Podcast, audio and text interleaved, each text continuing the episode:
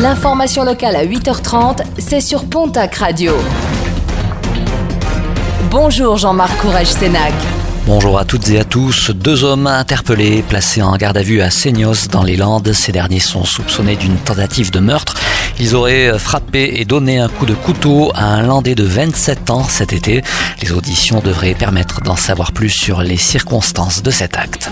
Une nouvelle manifestation hier des professionnels de l'événementiel, des établissements de nuit, cafetiers et métiers de l'hôtellerie, cortège et manifestation à Pau, des établissements durement impactés par les mesures sanitaires et qui, pour l'heure, n'ont aucune perspective de réouverture. 25, le chiffre du jour, c'est le pourcentage d'augmentation des demandes d'aide enregistrées auprès de la banque alimentaire. Un appel à la solidarité de tous est lancé et la collecte annuelle se tiendra de vendredi à dimanche dans plusieurs surfaces commerciales de la région. Tous les dons collectés seront ensuite acheminés à la banque alimentaire et seront distribués localement durant toute l'année par l'intermédiaire d'associations comme le Secours populaire ou bien encore la Croix-Rouge.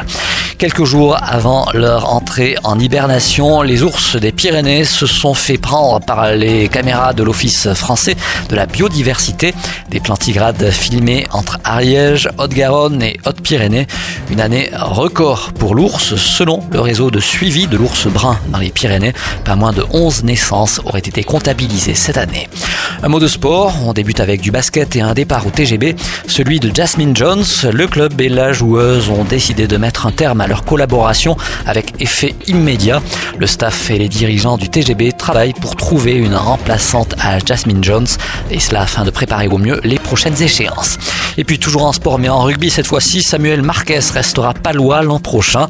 Le contrat du demi de mêlée courait jusqu'en 2021 avec une année optionnelle, une année qui n'a été dénoncée ni par club ni par le joueur.